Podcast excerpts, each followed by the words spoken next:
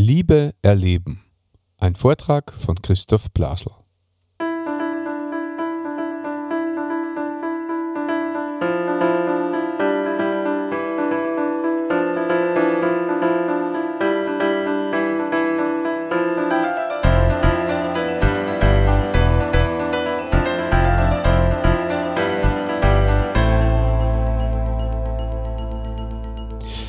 Blasel. Christi und herzlich willkommen. In diesem Kanal geht es um Gottes Wün. Wir reden über biblische Themen und über die Geschichten, die Gott mit Menschen schreibt. Wir befinden uns im dritten Teil der Vortragsreihe von Christoph Blasel und heute mit dem Thema Liebe erleben. Was ganz lustig ist, am Ende dieses Vortrages bin ich drauf gekommen, dass meine liebe Freundin Helga und ich damals, 2005, bei diesem Vortrag ein Abschlusslied gesungen haben. Äh, das heißt Bis zu uns wie ein Vater von Christoph Zehentner und Hans-Werner Scharnowski. Und ja, viel Spaß beim Anhören und für den Vortrag wie immer ein offenes Herz. So, herzlich willkommen zum dritten Abend. Die Zeit vergeht. Ich freue mich, dass ich wieder bei Ihnen, bei euch sein darf. Ich werde gleich wieder umstellen auf du, wenn es geht, bitte. Nachher wieder Sie und alle Titel. Genau. Ich möchte mich kurz vorstellen.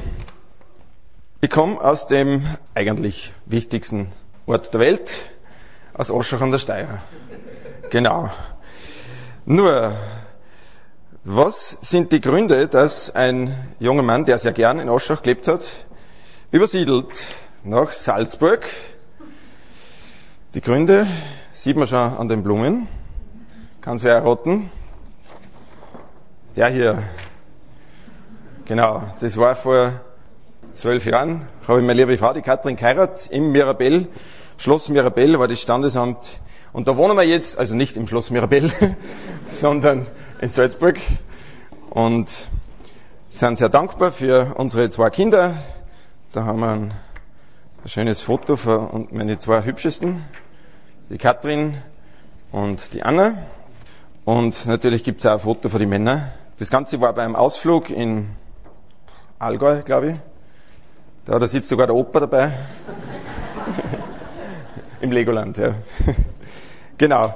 Wir sind sehr dankbar, dass wir zusammengefunden haben und nun als Familie in Salzburg wohnen.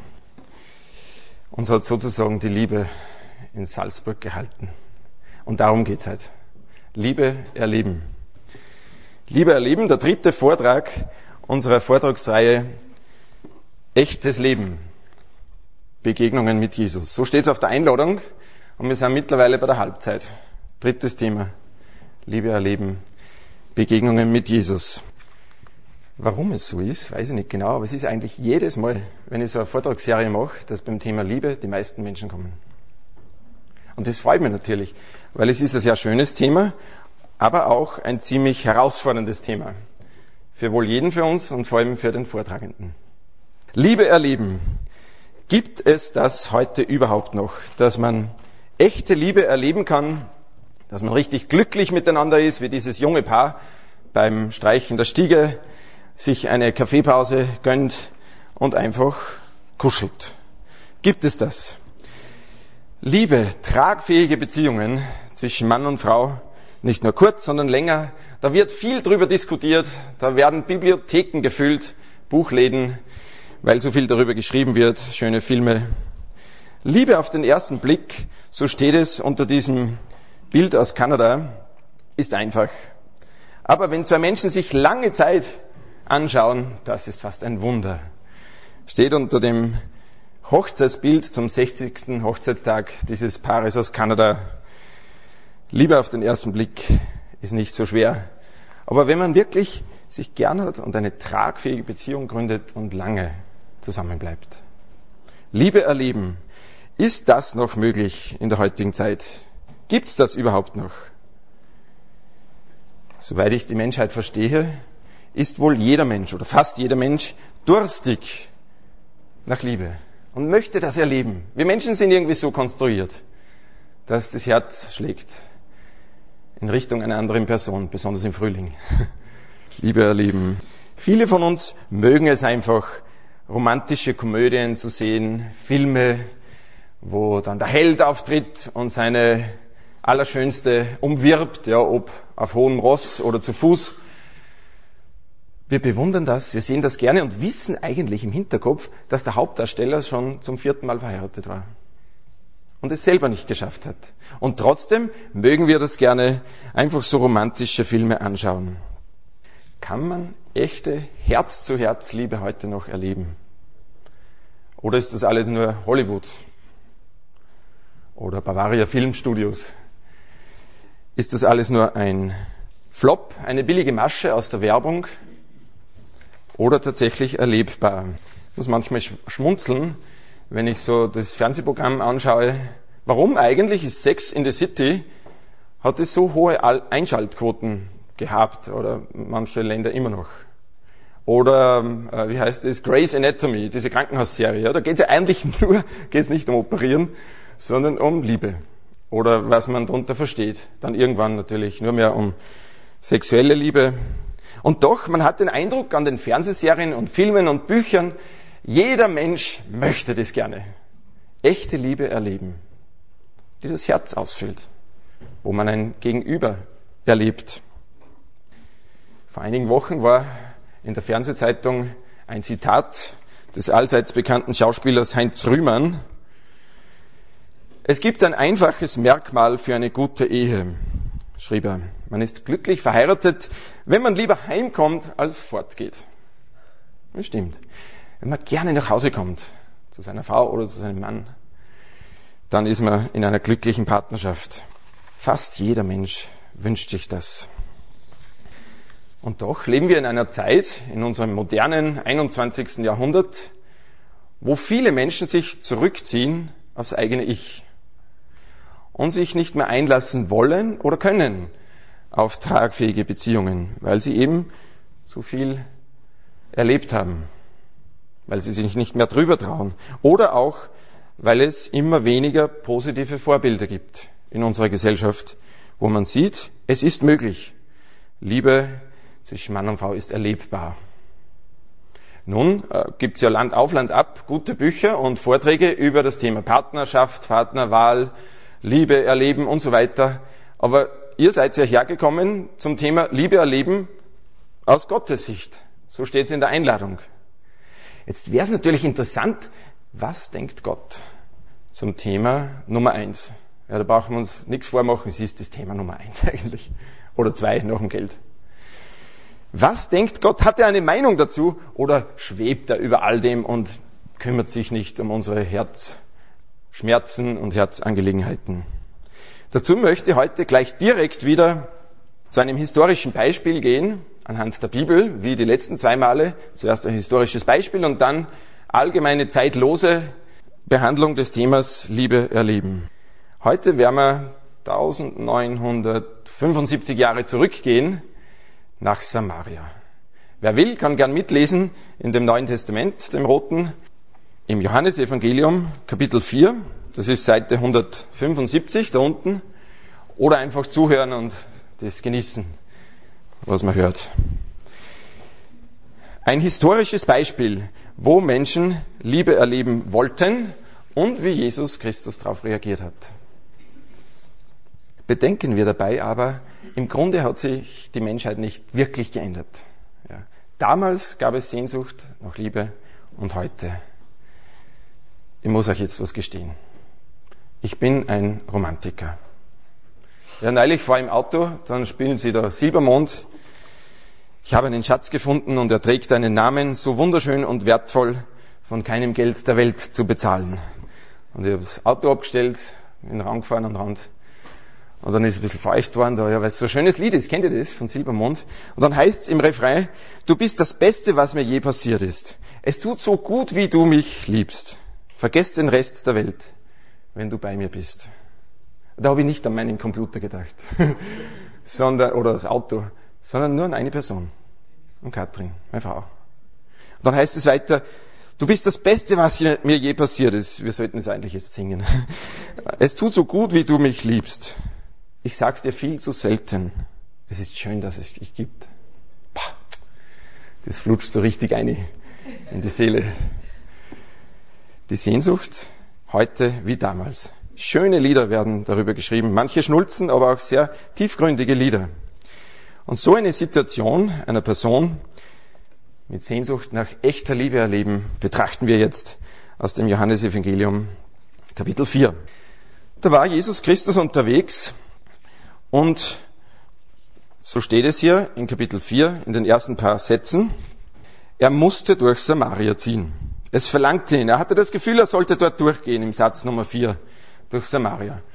Gut, wenn man ein bisschen in der Bibel gelesen hat und die geschichtlichen Zusammenhänge weiß, dann ist es sehr verblüffend, dass Jesus durch Samaria durchziehen musste, um nach Norden zu ziehen. Zum Beispiel, wenn er angenommen in, was ist das hier, Jerusalem wegzieht, vielleicht sieht man das ein bisschen, die Karte von Israel, dann würde ein strenggläubiger Jude eher der Richtung Osten gehen, über den Jordan kreuzen, rauf nach Norden und dann wieder rüber. Zum Beispiel zum See Genezareth. Von Jesus lesen wir hier, er musste durch Samaria ziehen. Es drängte ihn, er wollte da schnurstracks durchgehen. Obwohl Samaria Feindesland war, sozusagen. So 722 vor Christus wurde ja das Volk der Juden deportiert, verschleppt durch die Assyrer.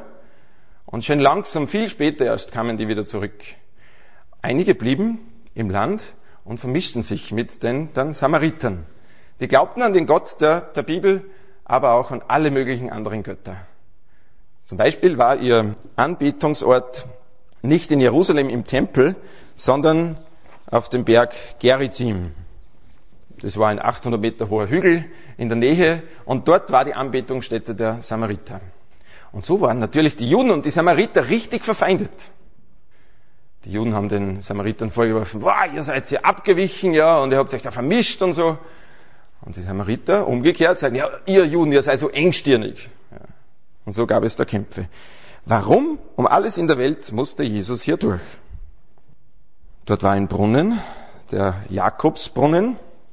Den kann man heute noch besichtigen.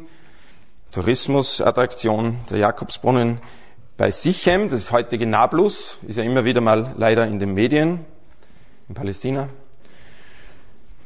Und die Frau kommt zum Jakobsbrunnen und trifft dort auf Jesus. Der Jakobsbrunnen war ein Brunnen ungefähr 35 Meter tief und da war Quellwasser. Dort an dem Brunnen setzte sich Jesus, ermüdet von der langen Wanderung, Satz Nummer 6, an den Brunnen. Es war gegen 12 Uhr mittags. Kurz darauf kam eine samaritische Frau, um Wasser zu holen. Ja, das müssen wir uns jetzt vorstellen. Jesus sitzt dort und es dauert nicht lange, da kommt diese Frau. Ich kann man das richtig vorstellen. Die ist näher gekommen um 12 Uhr mittags. Komisch, oder? Normal gehen die Frauen, gingen die Frauen damals am Abend oder sehr bald in der Früh, wenn es kühl war. Aber die kommt zum Mittag und sieht da von Weitem jemand sitzen, durch den Saum an seinem Gewand konnte sie sofort erkennen, das ist ein Lehrer, ein Rabbiner. Und sie dachte sich wahrscheinlich, wenn der mich jetzt schwach anredet, ja, dann werde ich ihm meine Krüge da um die Ohren werfen und davonlaufen. Sie nähert sich also dem Brunnen, sie musste ja Wasser holen. Und Jesus spricht zu ihr im Vers Nummer 7, sehr freundlich, gib mir etwas zu trinken. Seine Jünger waren nämlich in den Ort gegangen, um etwas zu essen zu kaufen. Also die Jünger, die sind nach Oschach zum Schändlinger Fleischhauer und haben ähm, Leberkassemmerl und Cola einkauft. Überrascht fragte die Frau, was kennst du mich, um etwas zu trinken? Kannst du mich um etwas zu trinken bitten? Du bist doch ein Jude und ich eine Samariterin. Die Juden haben nämlich den Umgang mit den Samaritern vermieden. Jesus antwortete der Frau, Vers 10, wenn du wüsstest, welche Gabe Gott für dich bereit hat und wer es ist, der jetzt zu dir sagt, gib mir zu trinken, dann hättest du ihn gebeten und er hätte dir lebendiges Wasser gegeben. Boah, jetzt wird's kompliziert. Aber ich habe mir gedacht, äh, das kann ich einem anspruchsvollen Publikum zumuten, dass wir ein paar Verse aus der Bibel lesen. Es ist ein bisschen kompliziert, das gebe ich zu. Aber die Auflösung kommt dann schon. Die Frau begegnet also Jesus, der am Brunnen sitzt, und er bittet sie tatsächlich um Wasser. Sie war skeptisch. Was will dieser jüdische Lehrer von mir? Er war ganz alleine, auch untypisch.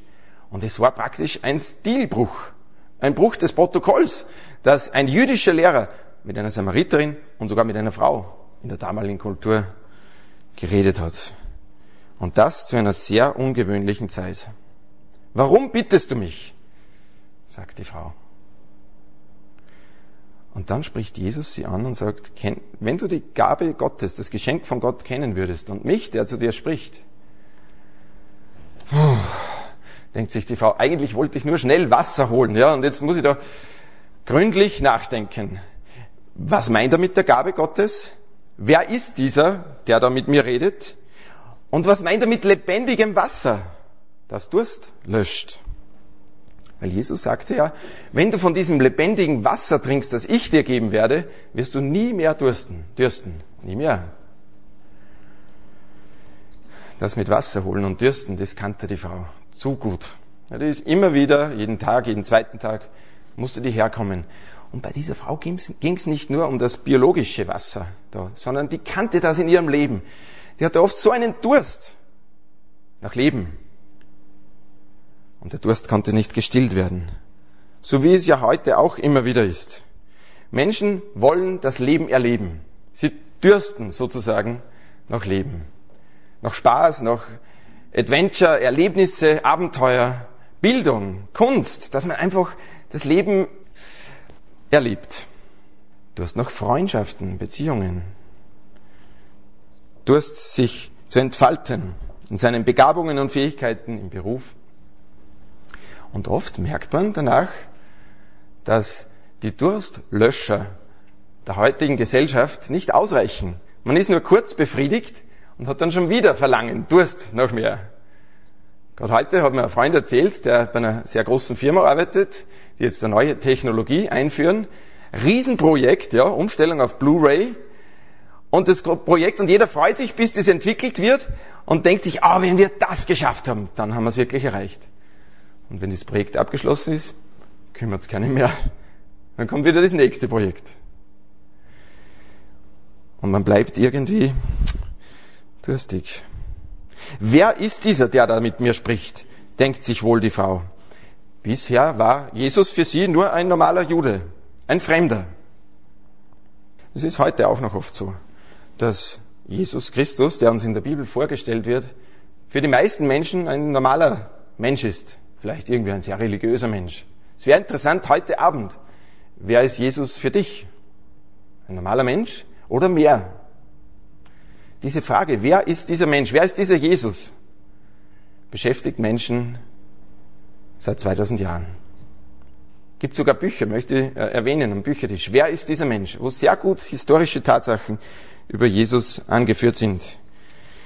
Die Frau war verblüfft.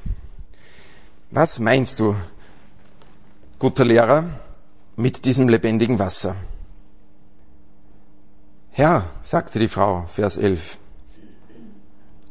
du hast doch nichts, womit du das Wasser schöpfen kannst, und der Brunnen ist sehr tief. Woher willst du das Quellwasser raufholen? Du bist doch nicht eher etwa mächtiger als Jakob, der den Brunnen gebaut hat. Jesus erwiderte ihr im Satz Nummer 13, jeder, der von diesem Brunnenwasser trinkt, wird wieder dürsten. Wer aber von dem Wasser trinkt, das ich ihm geben werde, wird niemals mehr Durst bekommen. Jetzt wurde sie neugierig, die Frau. Denn die musste ja jeden Tag daher hatschen ja, und das Wasser nach Hause schleppen. Vielleicht könnte sie sich da die Arbeit ersparen.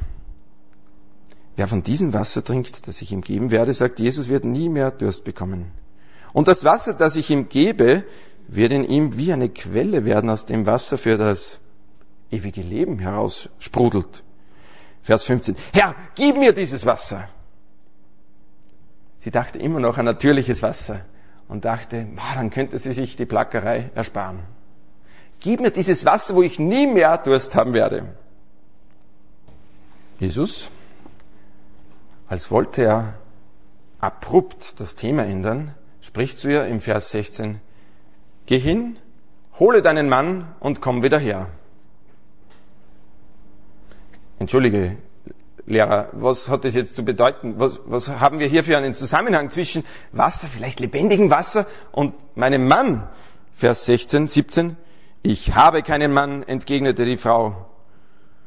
Das ist richtig, erwiderte Jesus. Du hast keinen Mann. Fünf Männer hast du gehabt und der, den du jetzt hast, ist nicht dein Mann. Darin hast du die Wahrheit geredet. Jesus stellt eine Frage direkt in ihr Leben hinein. Eine Frage mitten ins Herz, an ihr Gewissen. Geh und hole deinen Mann und komm wieder zurück. Und in zwei Sätzen macht uns die Frau ihr Herz auf. Fünf Männer hatte die gehabt. Und das in der Kultur. Stell dir vor. Mein Hollywood 2001, äh 2008, okay. Aber damals, in der Kultur. Ich stelle mir vor, da war ein sehr hübsches samaritisches Mädchen. Und dieses hübsche samaritische Mädchen hatte natürlich den Traum jedes hübschen samaritischen Mädchens, dass sie irgendwann einmal ihren Märchenprinz finden würde. Und sie wurde älter, Teenager und irgendwann kam ein sehr feiner Mann daher, ein hübscher, ein Gentleman, nennen wir ihn Ben Oni. Und Ben Oni versprach ihr Liebe und sie haben geheiratet und, und es war alles so schön, aber irgendwann ist die Beziehung zerbrochen und er wollte nur mehr ihren Körper. Sex. Ben Oni heißt Sohn des Unglücks. Dann kam Samuel daher vielleicht. Und dann der Schorsch und der Wastel und der Peter. Eins, zwei, drei, vier, fünf. Und jetzt lebt sie mit einem Mann, der gar nicht ihr, also Namen haben keine Bedeutung, keinen Zusammenhang mit lebenden und verstorbenen Personen, ja. Entschuldigung. Und jetzt ist sie in einer Beziehung, die in der damaligen Gesellschaft skandalös war. Sie ist in einer Beziehung zu einem Mann, mit dem sie nicht verheiratet ist. Man hat den Eindruck, diese gute Frau ist wie ein Wrack. Wie dieses zerballte Autowrack in Kabul. Früher ist das Auto mal gefahren, jetzt ist es Spielzeug. Den Eindruck hat man von der Frau, dass sie einfach nur benutzt wurde. Fünfmal. Indem Jesus mit ihr über ihr Liebesleben auf einmal spricht, verhält er sich wie ein behutsamer Arzt, zu dem man kommt mit einer verbundenen Hand. Und Jesus betrachtet die verwundete Hand und wickelt den Verband ab, Schicht für Schicht. Die Wunde kommt immer mehr zum Vorschein. Es schmerzt der Frau in der Seele. Fünf Wunden. Fünfmal wurde sie, wurde ihre Hoffnung zerstört. Fünf Schläge der Verwundung. Und jetzt eine andauernde Verletzung weil sie nicht gebunden war an diesen Mann. Wie spricht Jesus eigentlich zu der Frau über ihr Liebesleben? Von oben herab. In unserem Bibeltext steht, er hat sich gesetzt. Er spricht von unten rauf zu ihr. Er wollte ihr helfen. Er wollte ihr dienen. Behutsam mit, mir, mit ihr umgehen. Puh, da hat es der Frau die Sprache verschlagen der entlarvt mich hier. Dieser Mann, der kennt mein Innerstes, der kennt mein Herz.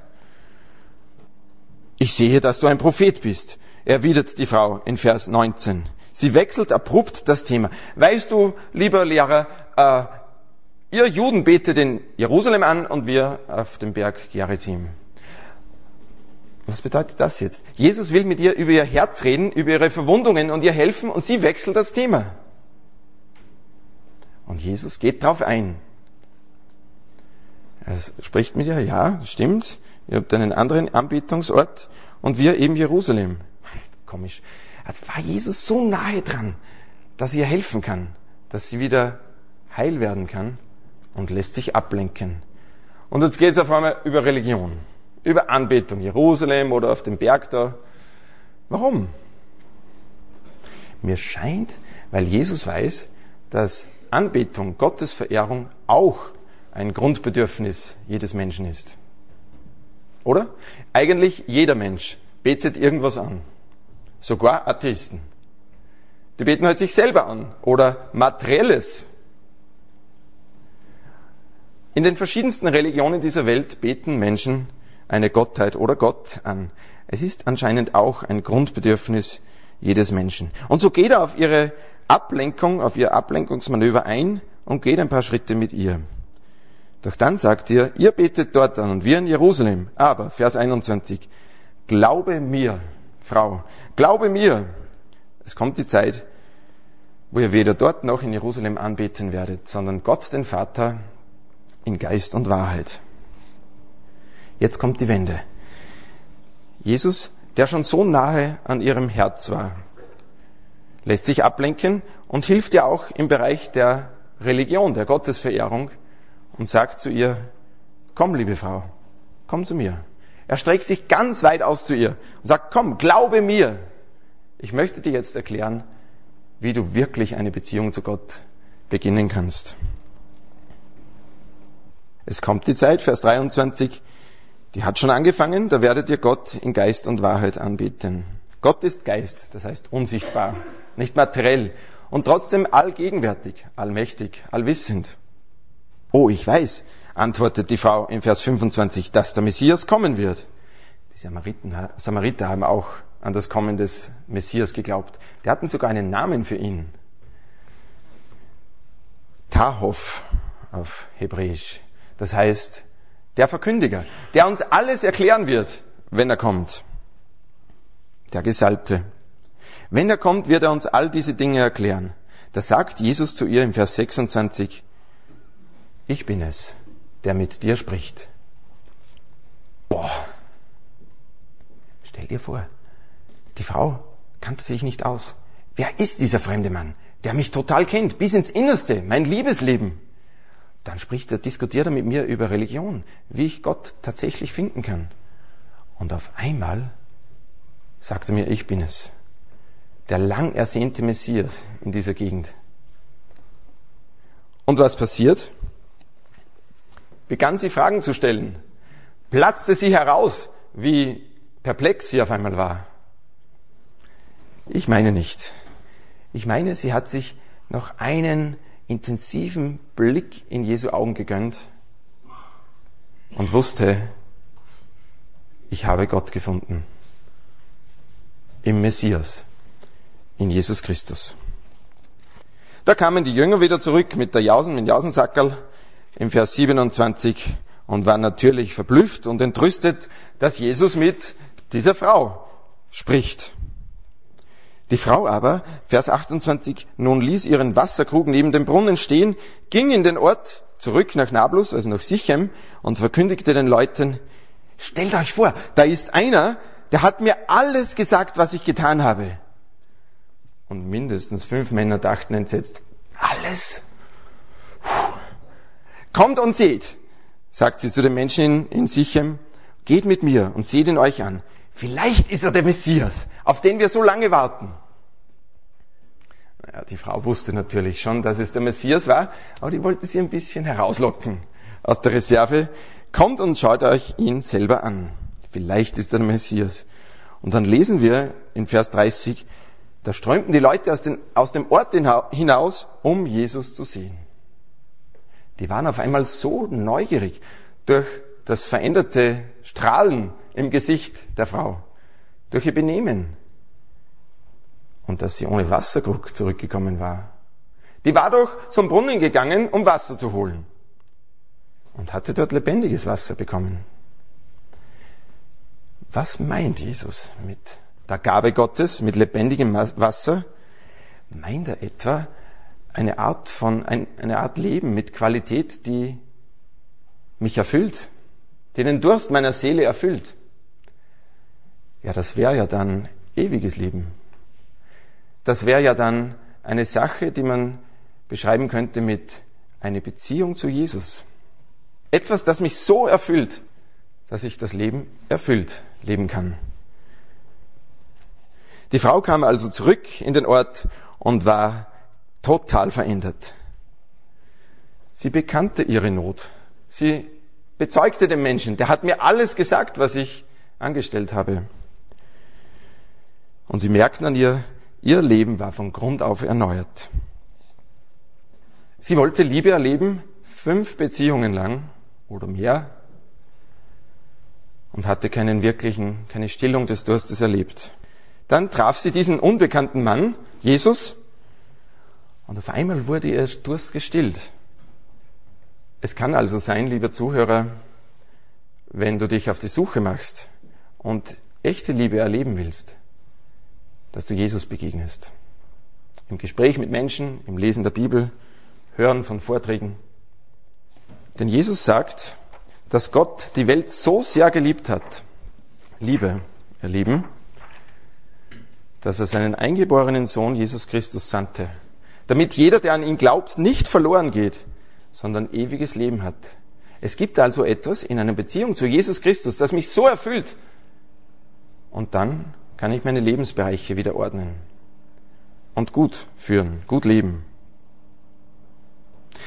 Aber Christoph, fragst du vielleicht, heißt das also, dass das alles nur gilt für Menschen, die gescheitert sind in ihren Beziehungen? Es gibt doch auch Menschen, deren Beziehung gut funktioniert, zumindest nach außen hin. Hat Gott nur etwas zu sagen zu Menschen, die es alleine nicht schaffen? Nein, und das führt mich zum zweiten Teil des heutigen Abends. Liebe kann man erleben nach Gottes Design, nach Gottes Vorstellungen, ob es dir nun derzeit schlecht geht oder gut. Wenn es dir, lieber Zuhörer, das weißt nur du wahrscheinlich oder dein engster Freundeskreis, wenn es dir derzeit schlecht geht in einer Ehe oder Partnerschaft, dann möchte ich hier ein paar Tipps anführen, wie es hoffentlich wieder besser wird. Und wenn es dir derzeit gut geht, dann danke Gott dafür. Und es soll noch besser werden. Also zum zweiten Bereich.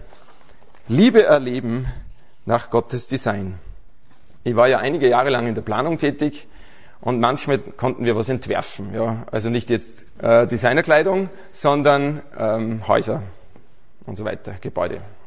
Und es war immer was Schönes, etwas zu entwerfen, so am Reißbrett, Bleistift, später am Computer.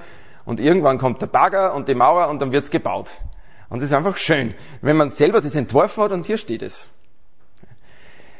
Liebe kann man erleben nach Gottes Design, so wie Gott sich das vorgestellt hat. Und er hat sich sehr viel Gedanken darüber gemacht. Gründlich hat er nachgedacht über das Thema partnerschaftliche Liebe. Liebe erleben ist möglich beginnen wir, wo alles begann. Ganz am Anfang der Menschheitsgeschichte, so wie sie uns auf sehr schöne und poetische Weise am Anfang der Bibel beschrieben wird, im ersten Buch Mose. Ist jetzt nicht in den Neuen Testamenten, sondern im Alten Testament. Aber viele kennen die Begebenheit und ich möchte sie wiederholen. Im ersten Buch der Bibel, im ersten Buch Mose, Kapitel 1 und 2, wird uns beschrieben, wunderbar, ja, muss man lesen, ist eigentlich Klassiker der Weltliteratur dass Gott den Menschen gebildet hat. Er schuf den Menschen Mann und Frau, also verschieden. Zwei verschiedene Geschlechter. Und die sind bis heute wirklich grundverschieden. Ja, Männer sind anders, Frauen auch. Gibt's ja Bücher drüber. Oder umgekehrt. Wie eintönig und farblos, ja eindimensional wäre es, wenn, man nur, wenn es nur Männer gäbe oder nur Frauen oder nur Schnecken. Ja. Gott hat uns Menschen vielfärbig geschaffen vielfältig.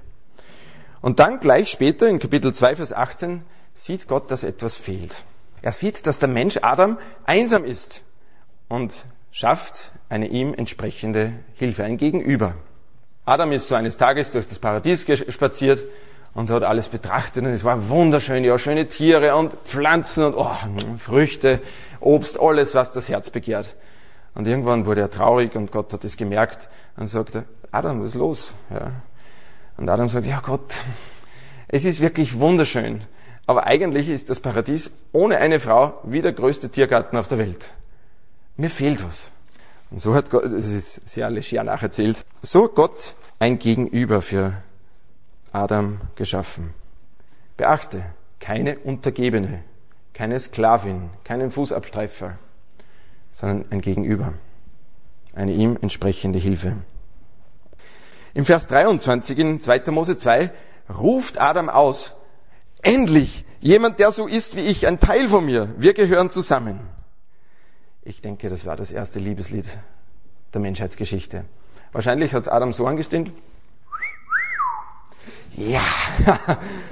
äh, darf ich die ausführen? Auf einem Bananenshake oder was? ja, Im Paradies. Ähm, die Frau ist schön. Die passt vollkommen zu mir heißt frei übersetzt Fleisch von meinem Fleisch, Bein von meinem Gebein. Allen schlechten Witzen zum Trotz wurde Ehe zu unserer Freude geschaffen und nicht, weil Gott uns bestrafen will. Diesen Eindruck haben, Leute, haben leider viele Menschen, dass Partnerschaft nur eine Pein ist. Ja, leider scheitern manche Beziehungen, viele sogar. Aber ursprünglich war es zur Freude gedacht. Darum wird ein Mann seinen Vater und seine Mutter verlassen, heißt es im Vers 24, und seiner, seiner Frau anhangen und sie werden eins werden, ein Fleisch werden. Dieses Anhangen und eins werden, da wird ein Wort verwendet, also ich persönlich kann nicht Hebräisch, aber ich habe danach gelesen in einem gescheiten Buch, das im modernen Hebräisch auch verwendet wird für das Wort Leim oder Kleister, also Kleber. Wie man zwei Blatt Papier zusammenklebt, dieses Wort wird hier verwendet.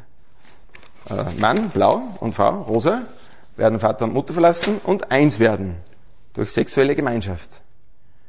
Das heißt aber auch, wenn Mann und Frau sich vereinigen und wieder trennen, dass Folgendes passiert. Dass Verletzungen bleiben, Spuren hinterlassen werden. Wie viele Menschen kennst du in deinem Umfeld, die verletzt wurden seelisch? In einer Beziehung zwischen Mann und Frau? Viele. Es sind so viele Schmerzen, so viel Leid. Warum will also Gott, dass eine Beziehung zwischen Mann und Frau geschützt wird im Rahmen der Ehe?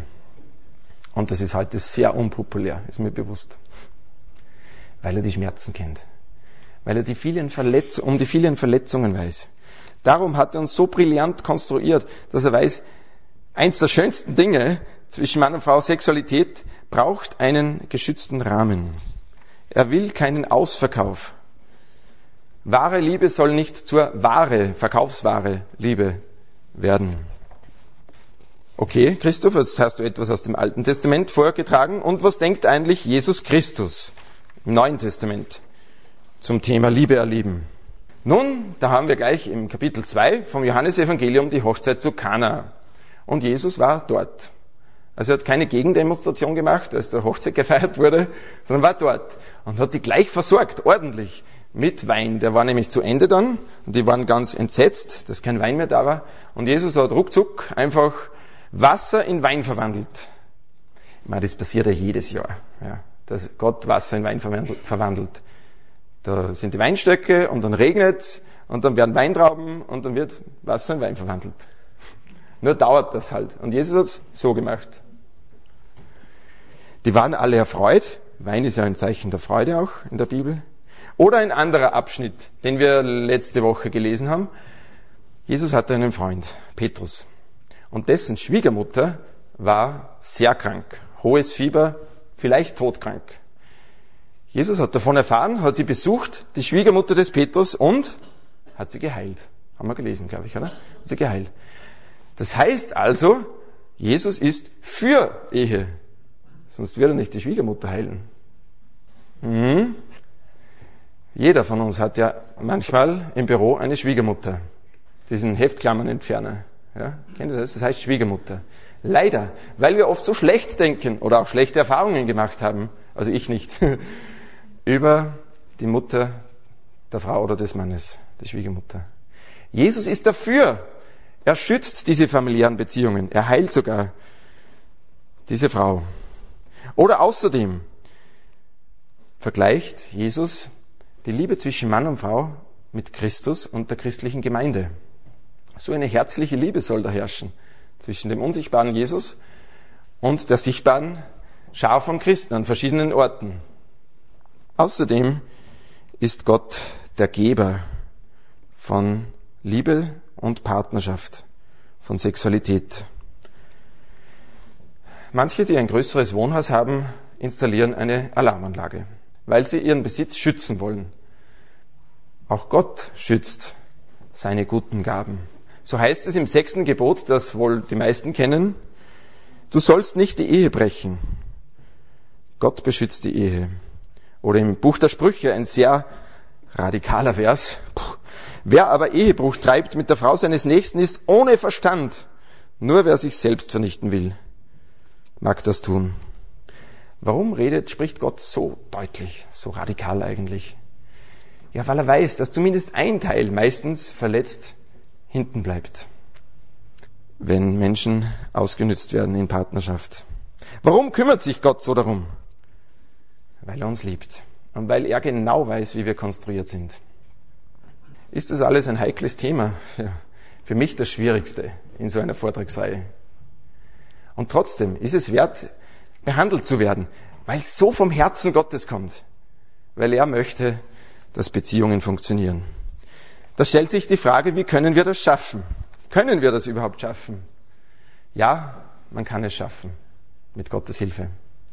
Ich kenne sogar einige Menschen, die bewusst nicht Christen sind, die eine gute Partnerschaft, für eine gute Ehe führen, weil sie sich instinktiv nach Gottes Maßstäben halten und richten.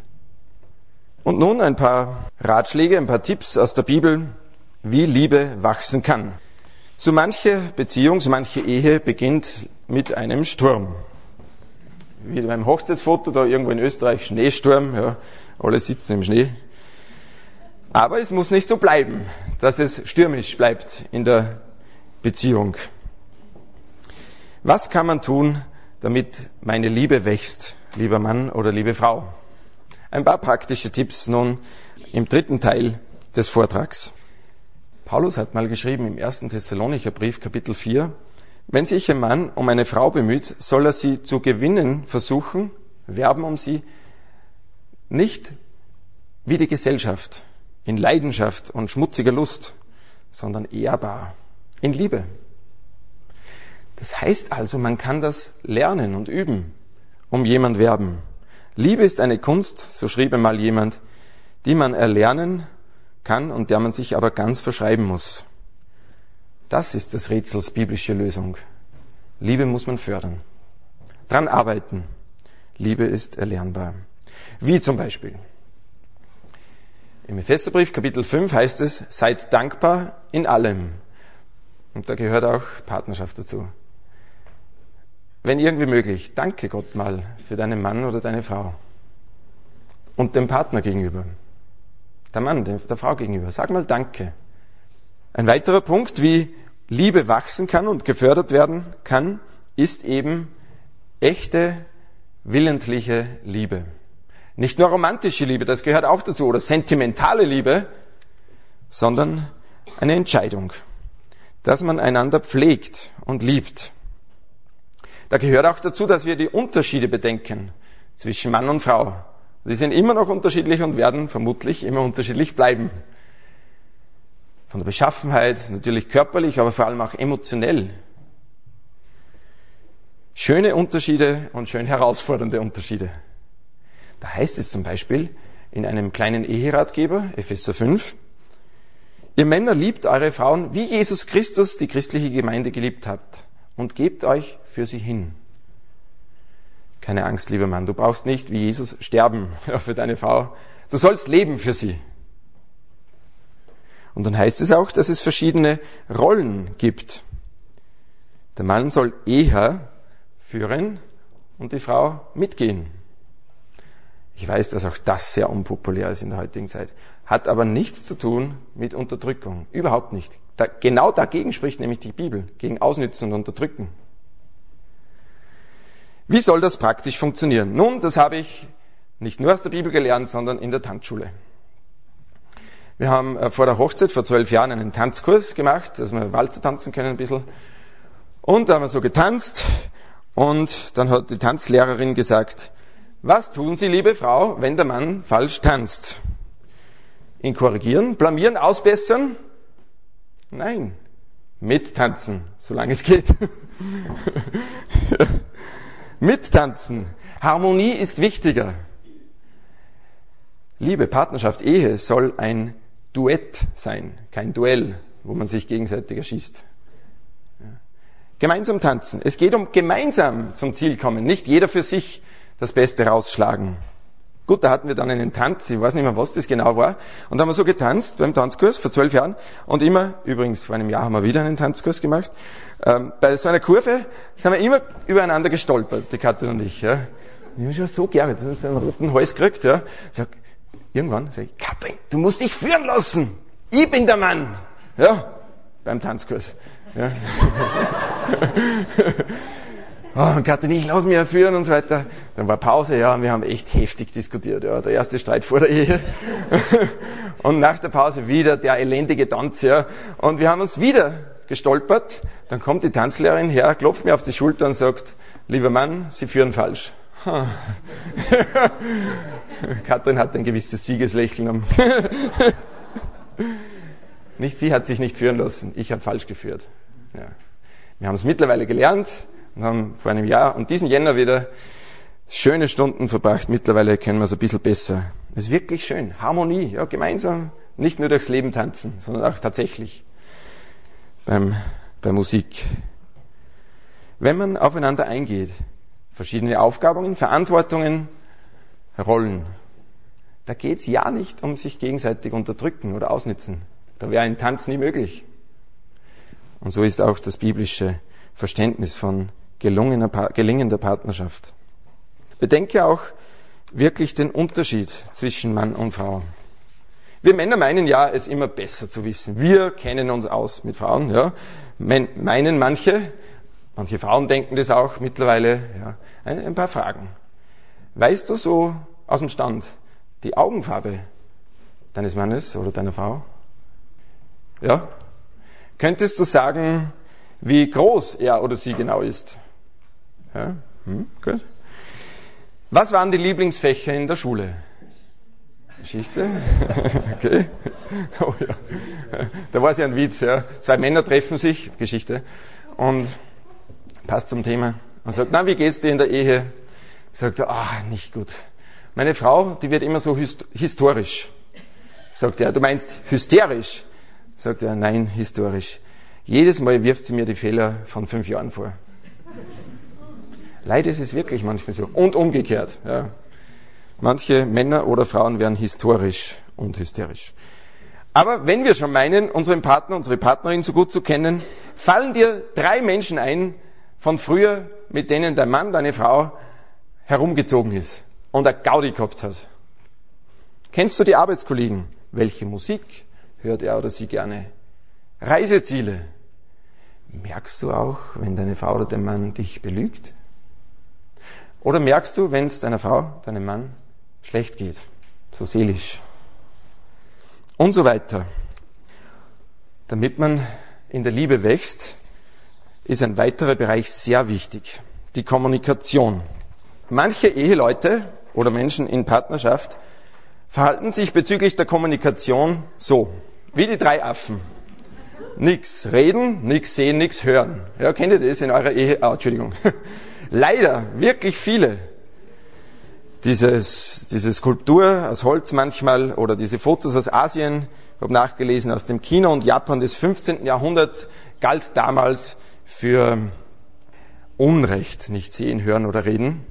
Heute wird es eher in verschiedenen Bewegungen verwendet für mangelnde Zivilcourage. Aber leider ist das oft sehr zutreffend in Beziehungen zwischen Mann und Frau. Lieber nichts reden, nichts sehen, nichts hören. Hier habe ich auch ein Bild eines kommunizierenden Mannes, der auf seinem Felsen sitzt und mit dem Fernseher kommuniziert. Kommunikation ist mehr als nichts sehen, nichts reden, nichts hören. Dazu ein sehr, eine sehr hilfreiche Abhandlung, die auch in Buchform erhältlich ist, die fünf Sprachen der Liebe, schreibt ein gewisser Gary Chapman. Ich habe das Buch noch nicht gelesen, aber die fünf Sprachen der Liebe finde ich ganz gut.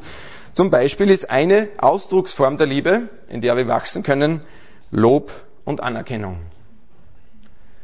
Sag einfach mal Danke zu deiner Frau, deinem Mann. Lobe.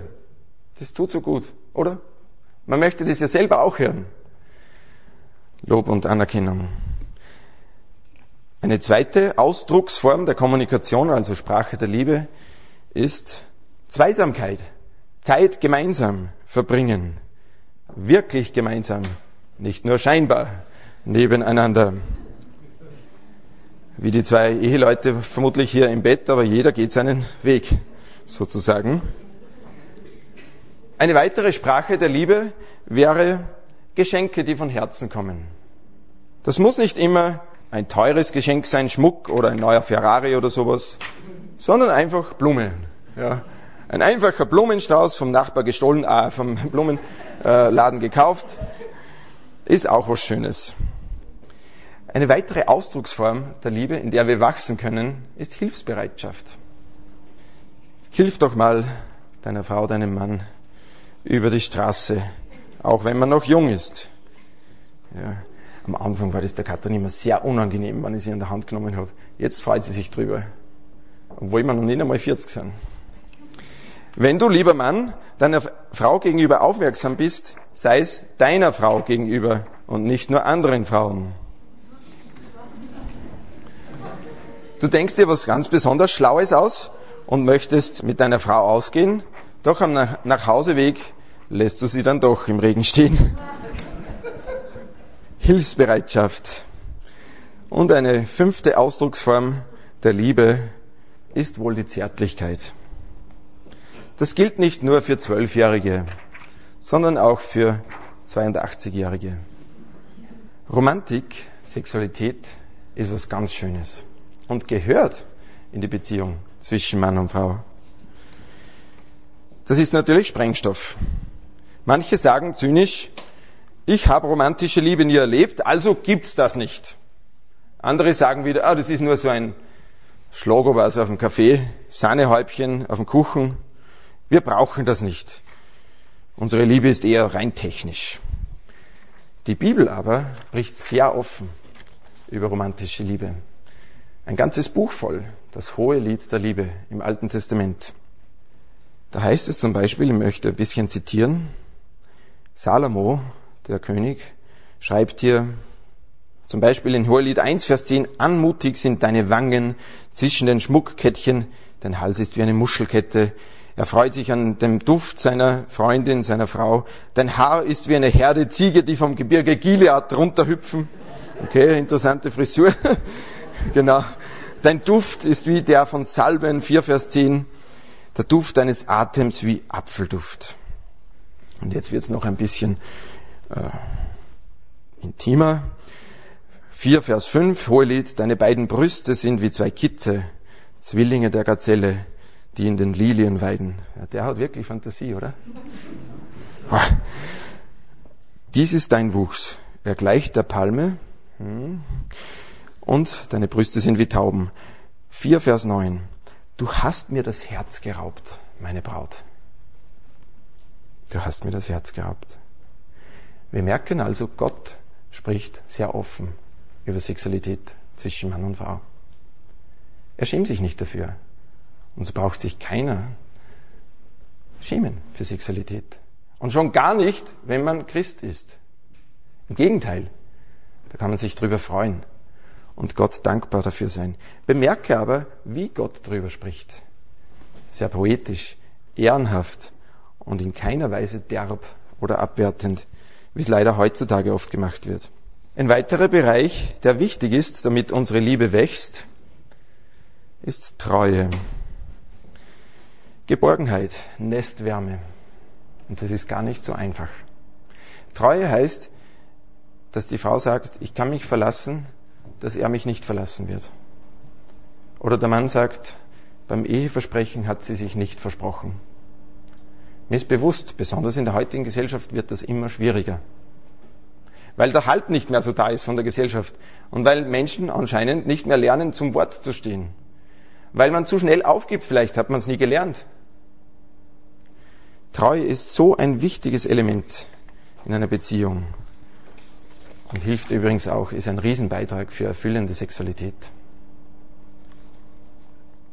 Wolfgang Job, der schillernde Designer, schrieb einmal in einem nicht christlichen Buch, dass ich meine Frau und meine Kinder verlassen habe, um eines anderen Mannes willen, ich würde niemals mehr so eine Dummheit begehen. Diesen Schmerz würde ich mir nicht mehr antun. Warum er das getan hat?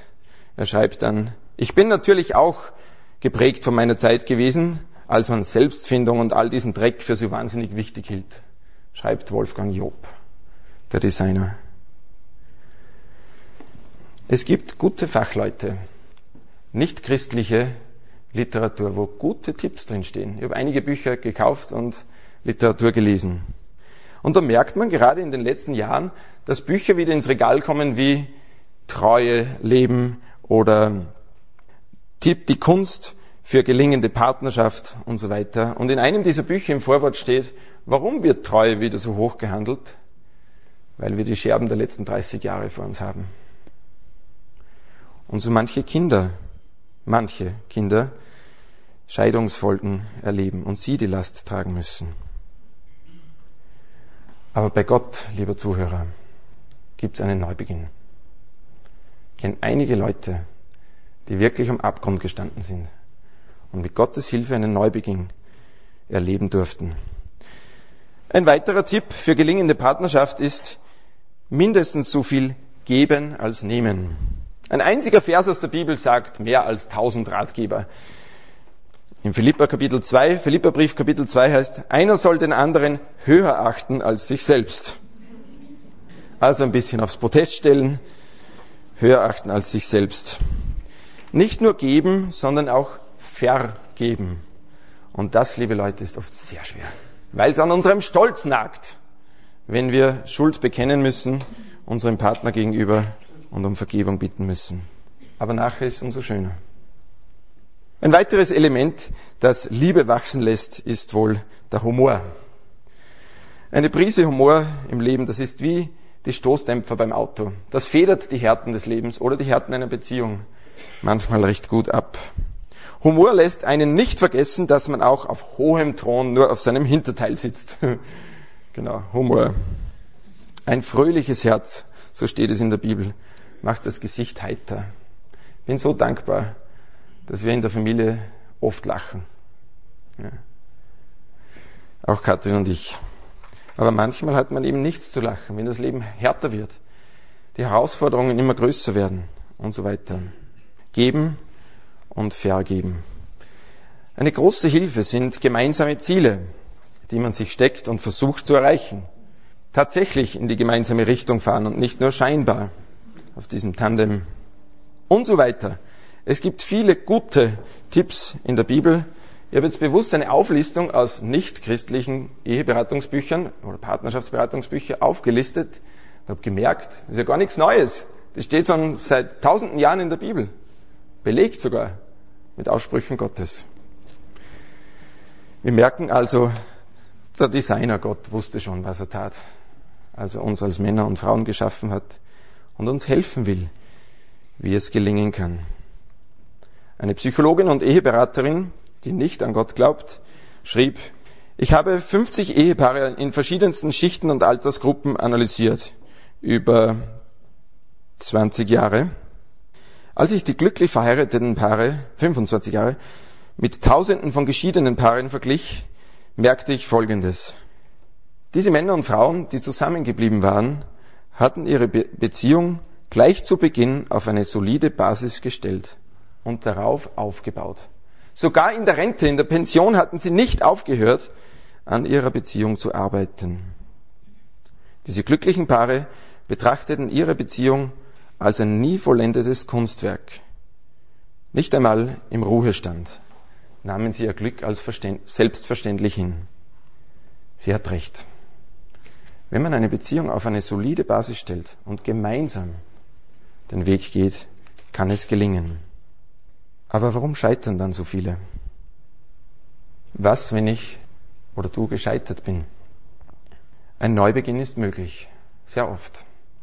Es gibt natürlich zwei Möglichkeiten, wie ich reagiere. Man kann sich drüber lustig machen oder alles nur Blödsinn nennen. Da müsste man, wenn es Heilung gäbe in Beziehungen, dann müsste man ja alle Talkshows abschaffen. Oder man kann sich Versagen eingestehen und Schuld bekennen und mit Gottes Hilfe versuchen, neu zu starten. Natürlich ist es sehr schwer, besonders wenn man über Jahre sich gegenseitig verletzt hat, dass man einander vergibt. Es fällt leichter, wenn man selber Gottes Vergebung erlebt hat. Dann fällt es leichter. Und wenn du vielleicht alleine um deine Beziehung kämpfst, und dein Partner oder Partnerin nicht mehr will, verbünde dich mit Gott. Er kann helfen. Ringe danach, dass du selber Vergebung deiner Schuld erlebst, dann ist zumindest schon mal ungefähr die Hälfte in die richtige Richtung unterwegs. Und wenn es noch nicht geschehen ist, ergreife dieses ewige Leben, von der Jesus spricht in Johannes 4, und bete viel. Kehren wir zum Schluss kurz zurück nach Nablus, nach Sichem, wo diese Frau im Ort war und mit all ihren oder mit einigen der Bewohner rausgestürmt war, um Jesus kennenzulernen. Ab Vers 39 lesen wir dann weiter in Johannes 4. Viele Samariter aus dem Ort glaubten an Jesus, weil die Frau ihnen bestätigt hatte, hat mir alles gesagt, was ich getan habe. Als sie dann zu Jesus hinauskamen, baten sie ihn, länger bei ihnen zu bleiben. Er blieb zwei Tage dort und auf sein Wort hin glaubten viele Menschen aus diesem Ort an ihn. Und sie sagten, Vers 42, nun glauben wir, weil wir es selber gehört haben und nicht nur aufgrund der Worte der Frau. Jetzt wissen wir, dass dieser Jesus wirklich der Retter der Welt ist. Die Frau war so verändert, so positiv verändert durch eine Begegnung mit Jesus. Ein Stein fällt ins Wasser und zieht Kreise, weite Kreise. So auch in Sichem, in Nablus. Zuerst waren sie nur gekommen, um der Worte der Frau willen. Doch dann hatten sie Jesus kennengelernt, nur zwei Tage lang und seine Worte gehört. Zum Beispiel vielleicht, denn so sehr hat Gott die Welt geliebt, dass er Jesus, seinen einzigartigen Sohn, gesandt hat, damit jeder, der an ihn glaubt, nicht verloren geht, sondern ewiges Leben hat. Und sie glaubten an ihn. Was heißt Glaube eigentlich? Heißt Glaube nichts wissen. Das haben wir letztes Mal schon behandelt. Glaube heißt sehr viel wissen. Glaube heißt, dass ich mich wissentlich einer Person anvertraue, die ich kennengelernt habe. Zumindest so weit, dass ich mich ihr anvertrauen kann. Woher ich das weiß? Mit Dankbarkeit Gott gegenüber aus meiner Beziehung zu Katrin. Wir vertrauen einander. Wir kommen uns immer näher nach zwölf Jahren. Es ist Gottes Gnade, kann man wirklich sagen. Wir vertrauen einander. Und so ist es auch in einer Beziehung zu Jesus Christus. Lerne ihn kennen und vertraue dich ihm an. So mancher sagt, ach Gott, ich habe mein eigenes Gottesbild. Aber Gottesbilder, lieber Zuhörer, sind immer niedriger als wir selber. Ja, früher im Dschungel, vor ein paar hundert Jahren, schnitzte sich der wilde Eingeborene aus Holz oder so sein Gottesbild. Und wenn es ihm nicht gefallen hat, hat er es weggeworfen. Heutzutage schnitzen sich die Leute in ihren Gedanken. Ja, Gott, Gott muss so sein und Gott muss so sein und wenn er nicht in mein Schema passt, dann werfe ich ihn wieder weg. Aber wenn wir eine Beziehung zu Gott eingehen wollen, uns wirklich von ihm helfen lassen wollen, dann wird er uns sagen, wie wir ihn kennenlernen können in seinem Wort, in der Bibel.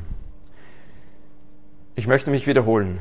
Es kommt nicht darauf an, wie wir uns Gott vorstellen, sondern wie Gott sich uns vorstellt, wie er sich uns zeigt in der Bibel. Und so komme ich zum Schluss.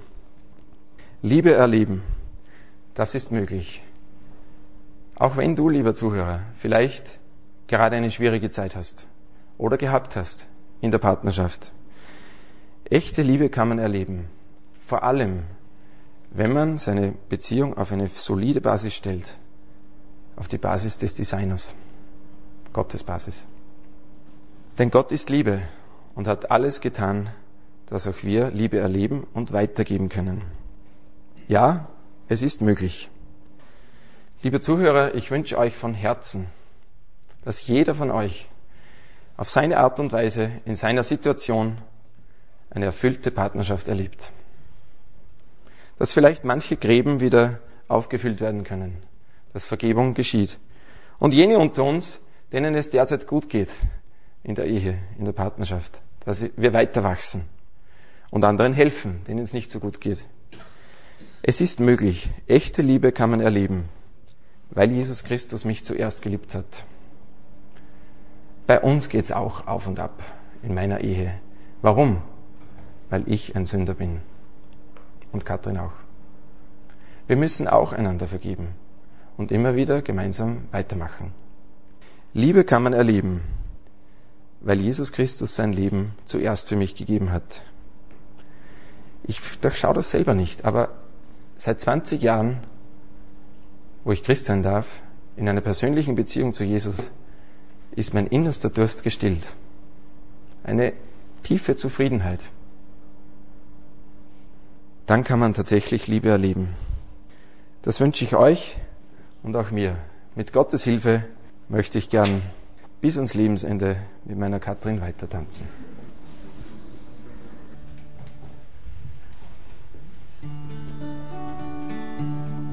Bist du uns wie ein Vater, der sein Kind nie vergisst der trotz all seiner Größe immer ansprechbar ist.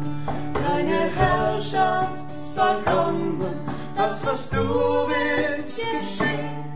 Auf der Erde, im Himmel, sollen alle